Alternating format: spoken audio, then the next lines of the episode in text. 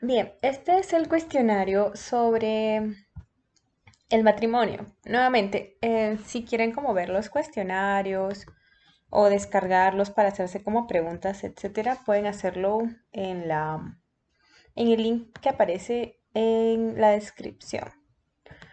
Ok, vamos con la primera pregunta de matrimonio y es ¿qué es el matrimonio? El matrimonio es la institución social por la que un hombre y una mujer se unen legalmente con ánimo de permanencia, con el fin de vivir juntos, procrear, alimentar y educar a sus hijos, así como auxiliarse entre sí. Esa definición está en el artículo 78 del Código Civil y el artículo 78 indica el matrimonio institución social.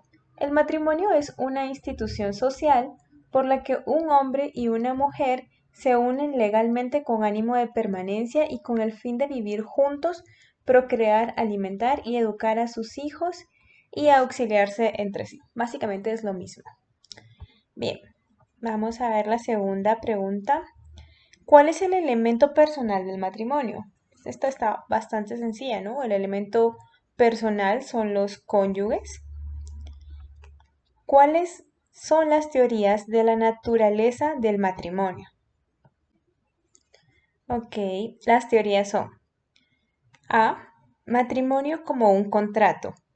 Esto establece que el matrimonio contiene todas las características de un contrato, ya que es un acuerdo de voluntades de dos personas donde se crean obligaciones. Sin embargo, esta teoría es criticada porque establece que las obligaciones se crean, pero son obligaciones morales como tales.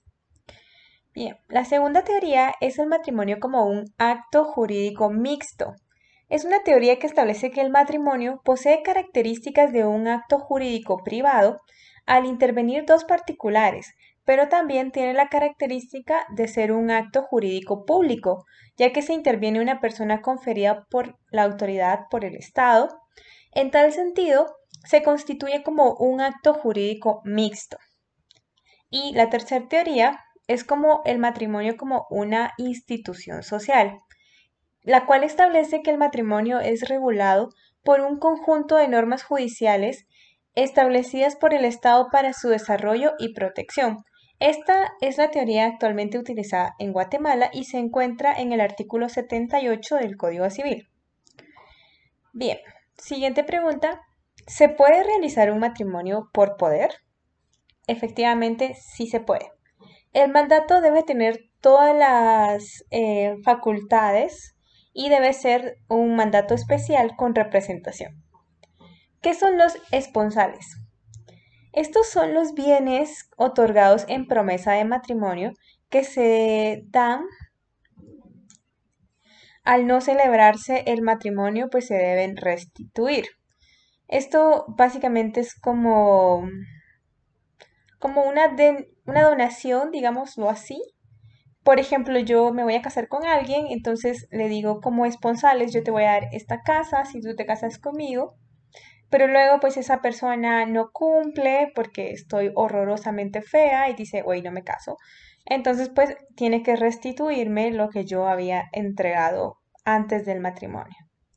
Estos esponsales también se les conoce con otro nombre como una donación antenupcial. Pero esta es una donación bastante, pues interesante, porque si no se cumple, se debe restituir, por lo tanto no, es, no tiene todo el sentido de una donación. ¿Por qué vía se tramita la revocación de los esponsales?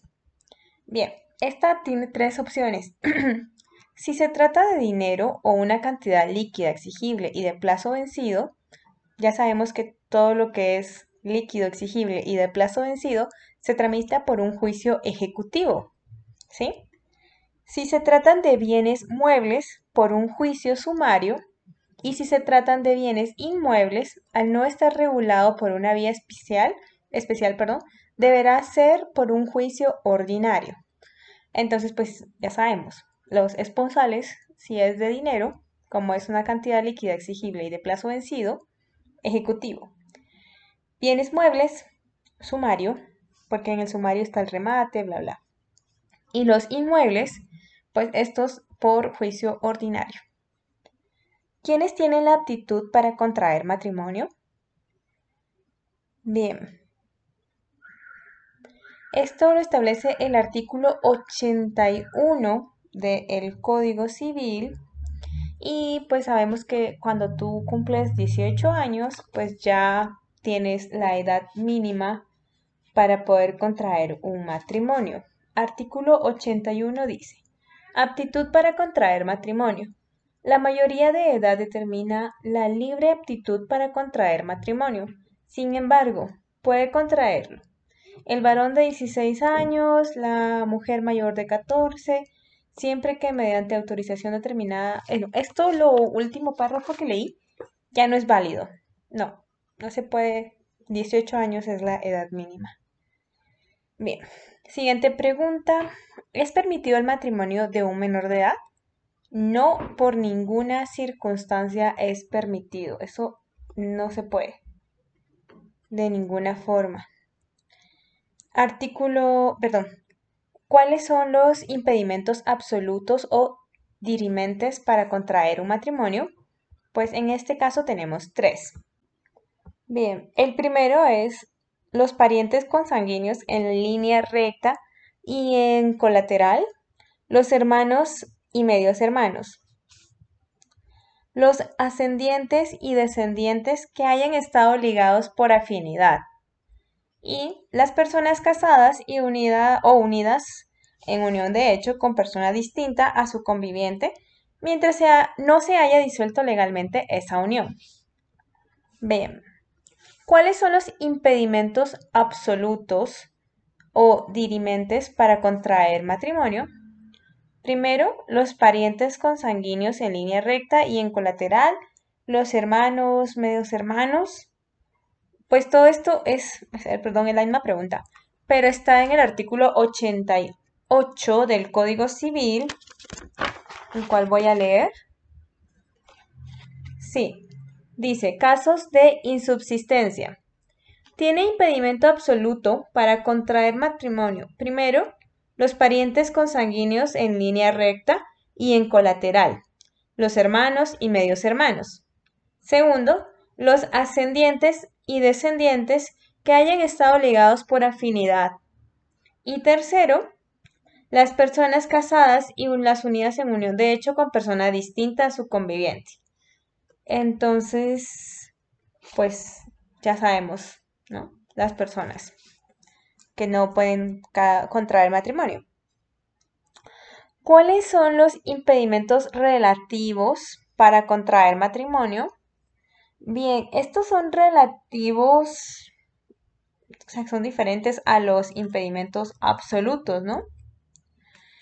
Los relativos se refiere a, primero, el tutor y protutor o sus descendientes con la persona que esté bajo su tutela o protutela, del tutor o protutor o sus descendientes con la persona que haya estado bajo su tutela o protutela, sino después de aprobadas y canceladas las cuentas en su administración.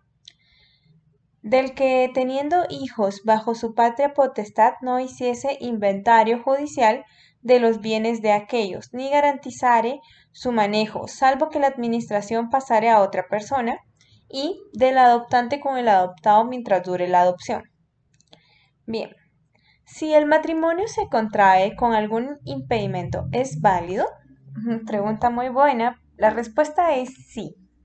Según lo que establece el artículo 90 del Código Civil, que ahora lo leo, dice, si no obstante lo prescrito en el artículo anterior, que el artículo anterior establece pues los que no pueden contraer matrimonio, em, fuere celebrado el matrimonio, este será válido, pero tanto el funcionario como las personas culpables de la infracción serán responsables de conformidad con la ley, y las personas a las que se refieren los incisos cuarto y quinto perderán la administración de los bienes de los menores y no podrán sucederles por testamento. Muy bien. Em, ¿Qué delito comete el funcionario que autorice el matrimonio con impedimento absoluto. Para el funcionario, Él tiene la responsabilidad de funcionario, la cual establece el artículo 437 del Código Penal, que ahora leo. Ok, artículo 438 del Código Penal indica, el funcionario o ministro de culto debidamente autorizado que procediere a la celebración de un matrimonio sin haber observado las formalidades exigidas por la ley, aunque produzca nulidad, será sancionado con multa de 200 a 1000 quetzales. Y el delito del contrayente o los contrayentes que hayan ocultado pues información, digamos, es el artículo 227 del Código Penal. El artículo 227 del Código Penal es la ocultación de impedimentos. Quien contrajera matrimonio sabiendo que existe un impedimento que causa su nulidad absoluta, será sancionado con prisión de 2 a 5 años.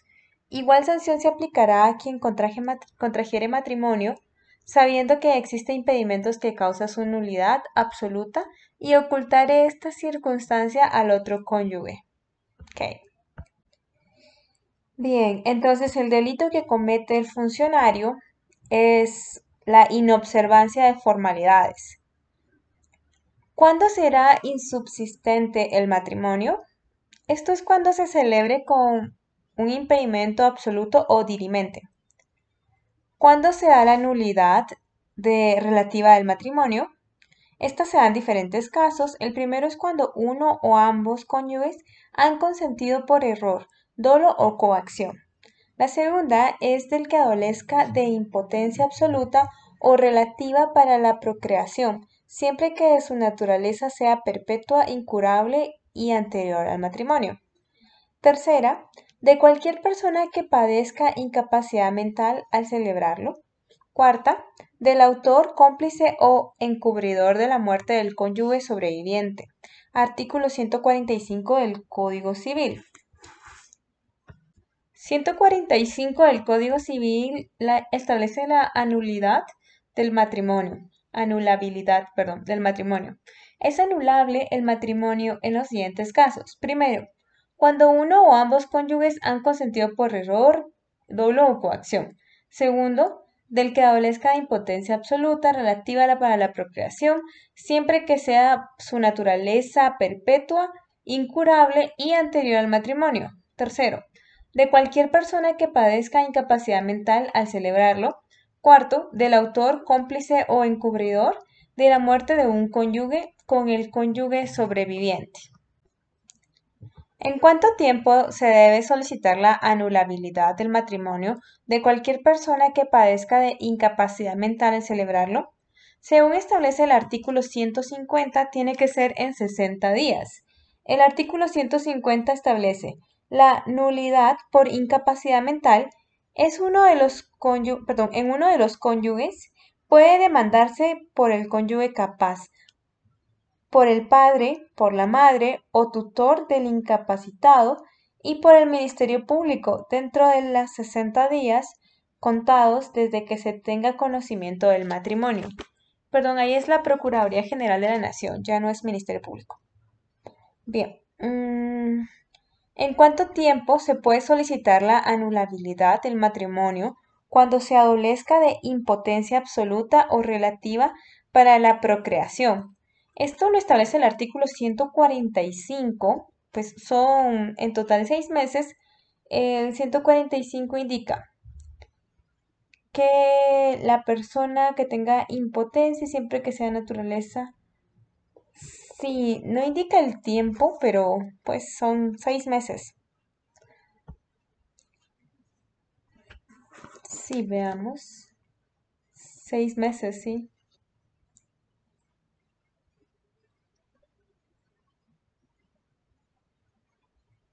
Bueno, la siguiente pregunta es, ¿en cuánto tiempo se puede solicitar la anulabilidad del matrimonio del autor, cómplice o encubridor de la muerte del cónyuge sobreviviente. Lo mismo, pues son seis meses y lo puede hacer em, la persona que tenga conocimiento, la PGN, desde que se ha celebrado el nuevo matrimonio. Bien, la próxima pregunta es, ¿cuáles son las formalidades o contenido del acta del matrimonio? Los cónyuges deben comparecer ante un funcionario competente quien recibirá bajo juramento de cada uno de ellos la declaración sobre los puntos siguientes y los cuales se tendrán que hacer constar en el acta. Primero, los datos de identificación. Segundo, la vecindad. Tercero, el nombre de los padres y de los abuelos si lo supieran. Cuarto, la ausencia del parentesco entre sí que impida el matrimonio. Quinto, la falta de impedimento legal. Sexto, el régimen económico que adopten si no presentan escritura de capitulaciones matrimoniales. Y por último, la manifestación expresa de que no están legalmente unidos de hecho con otra persona. Además de dar la lectura en el artículo 78, 108 al 112 del Código Civil y recibirán de cada uno de los cónyuges su consentimiento expreso de tomarse como marido y mujer y enseguida los declararán marido y mujer. ¿Qué funcionarios pueden autorizar un matrimonio? Un alcalde municipal en un registro, pues él registra el acta em, en el libro de actas de la municipalidad de matrimonios. El concejal, que eso lo establece el artículo 49 de la Constitución de la Política de la República de Guatemala. Y él registra el acto en el libro de actas de matrimonio también. El notario hábil, pues él registra el acta notarial y la protocoliza, así como la inscribe en el registro de matrimonios. El ministro de culto autorizado, este también registra en el libro de actas autorizado por el Ministerio de Gobernación. Bien, ¿cuáles son las obligaciones previas de la celebración del matrimonio? Esto es como, pues, lo lógico, digamos. Primero, solicitar documentos de identificación de los contrayentes. Segundo, solicitar la constancia de sanidad de ambos cónyuges. Tercero, solicitar certificación de partidas de nacimiento de los cónyuges. Y por último, otorgar capitulaciones matrimoniales si procede. ¿Cuándo no es obligatorio presentar constancia de sanidad? En dos casos. Primero, cuando la persona reside en lugares en los que carecen de médico cirujano colegiado activo o no existan centros de atención médicos públicos. Y en el segundo caso es quienes ya hayan tenido relaciones de hecho que hagan innecesario dicho certificado.